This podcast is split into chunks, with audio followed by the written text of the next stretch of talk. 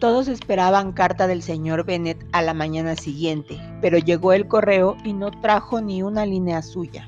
Su familia sabía que no era muy aficionado a escribir, pero en aquella ocasión creían que bien podía hacer una excepción.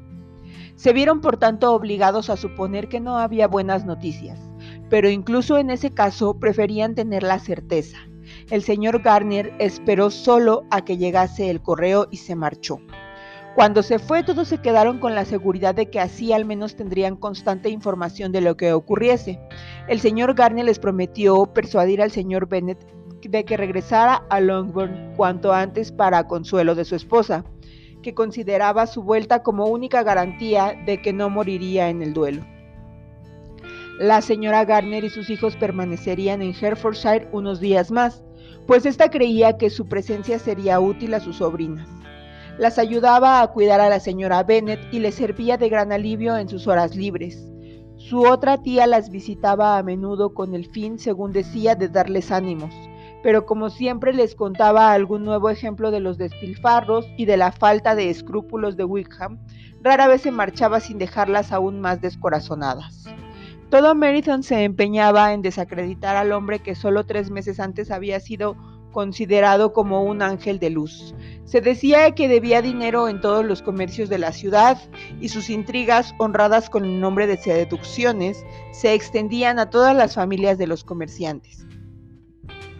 Todo el mundo afirmaba que era el joven más perverso del mundo y empezaron a decir que siempre habían desconfiado de su aparente bondad. Elizabeth, a pesar de no dar crédito ni a la mitad de lo que murmuraban, creía lo bastante para afianzar su previa creencia en la ruina de su hermana. Y hasta Jane comenzó a perder las esperanzas, especialmente cuando le llegó el momento en que, de haber ido a Escocia, se habrían recibido ya noticias suyas. El señor Garnier salió de Longbourn el domingo y el martes tuvo carta a su mujer. Le decía que a su llegada había ido enseguida en busca de su cuñado y se lo había llevado a Gracegorge Street que el señor Bennet había estado en Epsom y en Clapham, pero sin ningún resultado, y que ahora quería preguntar en todas las principales hosterías de la ciudad, pues creía posible que se hubiesen albergado en una de ellas a su llegada a Londres antes de procurarse otro alojamiento. El señor Garner opinaba que esta tentativa era inútil, pero como su cuñado estaba empeñado en llevarla a cabo, le ayudaría. Añadía que el señor Bennet se negaba a irse de Londres y prometía escribir en breve. En una postdata decía lo siguiente. He escrito al coronel Foster suplicándole que averigüe entre los amigos del regimiento si Wickham tiene parientes o relaciones que puedan saber en qué parte de la ciudad estará oculto. Si hubiese alguien a quien se pudiera acudir con alguna probabilidad de obtener esa pista, se adelantaría mucho. Por ahora no hay nada que nos oriente. No dudo que el coronel Foster hará todo lo que esté a su alcance para complacernos, pero quizá Elizabeth pueda indicarnos mejor que nadie si Wickham tiene algún pariente. Elizabeth comprendió el porqué de esta alusión, pero no podía corresponder a ella. Jamás había oído decir si tenía parientes aparte de su padre y su madre muertos hacía muchos años, pero era posible que alguno de sus compañeros fuera capaz de dar mejor información y aunque no era optimista, consideraba acertado preguntarlo. En Longbourn los días transcurrían con gran ansiedad, ansiedad que crecía con la llegada del correo. Todas las mañanas esperaban las cartas con impaciencia. Por carta habrían de saber lo mala o buena marcha del asunto, y cada día creían que iban a recibir alguna noticia de importancia. Pero antes de que volvieran a saber del señor Garnier, llegó de Hunsford una misiva para el señor Bennet, de su primo Collins. Como Jane había recibido la orden de leer, en ausencia de su padre, todo lo que recibiese, abrió la carta. Elizabeth, que sabía cómo eran las epístolas de Collins, leyó también por encima del hombro de su hermana. Decía así, Mi querido señor, nuestro parentesco y mi situación en la vida me llevan a darle mis condolencias por la grave aflicción que está padeciendo de las que fuimos informados por una carta de Herefordshire. No dude de que tanto la señora Collins como yo Les acompañamos en el sentimiento a usted y a toda su respetable familia en la presente calamidad, que ha de ser muy amarga, puesto que el tiempo no la puede borrar. No faltarán argumentos por mi parte para aliviar tan tremenda desventura o servir de consuelo en circunstancias que para un padre han de ser más penosas que para todos los demás. La muerte de una hija habría sido una bendición comparada con esto. Y es más lamentable porque hay motivos para suponer, según dice mi querida Charlotte, que esa licenciosa conducta de su hija procede de un deplorable exceso de indulgencia aunque al mismo tiempo y para consuelo suyo y de su esposa me inclino a pensar que debía de ser de naturaleza perversa, pues de otra suerte no habría incurrido en tal atrocidad a una edad tan temprana. De todos modos es usted digno de compasión, opinión que no solo comparte la señora Collins, sino también Lady Catherine y su hija, a quienes he referido el hecho. Están de acuerdo conmigo en que ese mal paso de su hija será perjudicial para la suerte de las demás, porque quien como la propia Lady Catherine dice afablemente, querrá emparentar con semejante familia. Esta consideración me mueve a recordar con la mayor satisfacción cierto suceso del pasado noviembre, pues a no haber ido las cosas como fueron, me vería ahora envuelto en toda la tristeza y desgracia de ustedes. Permítame pues que le aconseje, querido Señor, que me resigne todo lo que pueda y arranque a su indigna hija para siempre de su corazón y deje que recoja ella los frutos de su abominable ofensa. El señor Garner no volvió a escribir hasta haber recibido contestación del coronel Foster, pero no pudo decir nada bueno.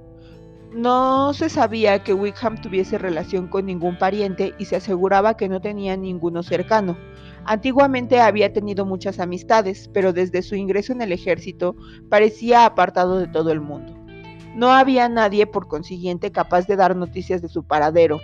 Había un poderoso motivo para que se ocultara, que venía a sumarse al temor de ser descubierto por la familia de Lidia, y era que había dejado tras sí una gran cantidad de deudas de juego.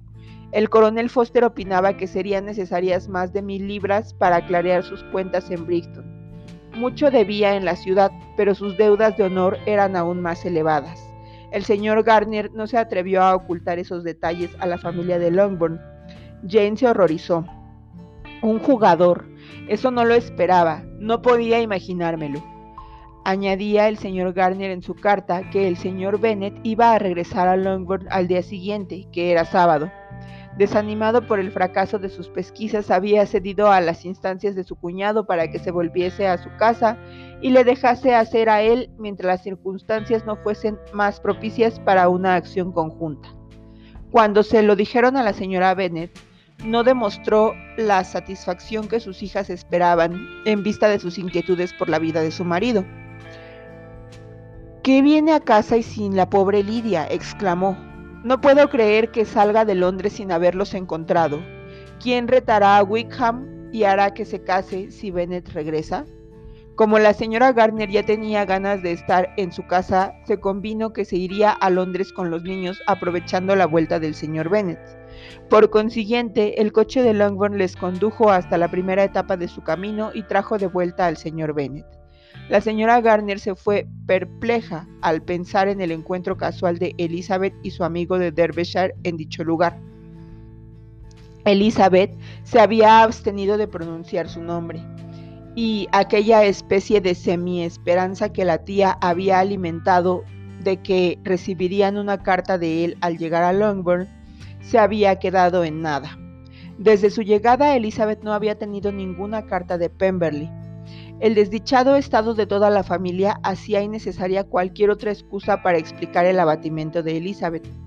Nada, por lo tanto, podía conjeturarse sobre aquello, aunque a Elizabeth, que por aquel entonces sabía a qué atenerse acerca de sus sentimientos, le constaba que a no ser por Darcy habría soportado mejor sus temores por la deshonra de Lidia. Se habría ahorrado una o dos noches de no dormir. El señor Bennet llegó con su acostumbrado aspecto de filósofo, habló poco como siempre, no dijo nada del motivo que le había impulsado a regresar y pasó algún tiempo antes de que sus hijas tuvieran el valor de hablar del tema. Por la tarde, cuando se reunió con ellas a la hora del té, Elizabeth se aventuró a tocar la cuestión. Expresó en pocas palabras su pena por lo que su padre debía haber sufrido y éste contestó, Déjate, ¿quién iba a sufrir sino yo? Ha sido por mi culpa y está bien que lo pague. No seas tan severo contigo mismo, replicó Elizabeth. No hay contemplaciones que valgan en males tan grandes. La naturaleza humana es demasiado propensa a recurrir a ellas. No, Lizzie, deja que de una vez en la vida me dé cuenta de lo mal que he obrado. No voy a morir de la impresión, se me pasará bastante pronto. ¿Crees que está en Londres? Sí. ¿Dónde no?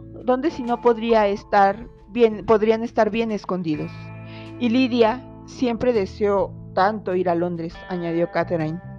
Entonces debe ser feliz, dijo su padre fríamente. Y no saldrá de allí en mucho tiempo, después de un corto silencio, prosiguió. Lizzie, no me guardes rencor por no haber seguido tus consejos del pasado mayo. Lo ocurrido demuestra que eran acertados. En ese momento fueron interrumpidos por Jane, que venía a buscar el té para su madre. Mira qué bien, exclamó el señor Bennet. Eso presta cierta elegancia al infortunio.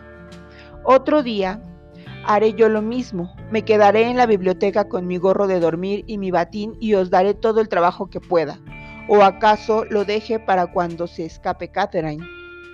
Yo no voy a escaparme, papá, gritó Catherine furiosa. Si yo hubiese ido a Brighton, me habría portado mejor que Lidia. ¿Tú a Brighton? No me fiaría de ti ni que fueras nada más que a la esquina. No, Catherine, por fin he aprendido a ser cauto, y tú lo has de sentir. No volverá a entrar en esta casa un oficial aunque vaya de camino.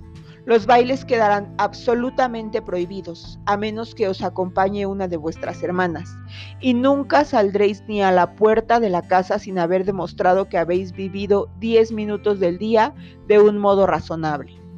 Catherine se tomó en serio todas estas amenazas y se puso a llorar. Bueno, bueno, dijo el señor Bennet, no te pongas así. Si eres buena chica, en los próximos diez años o en cuanto pasen, te llevaré a ver un desfile.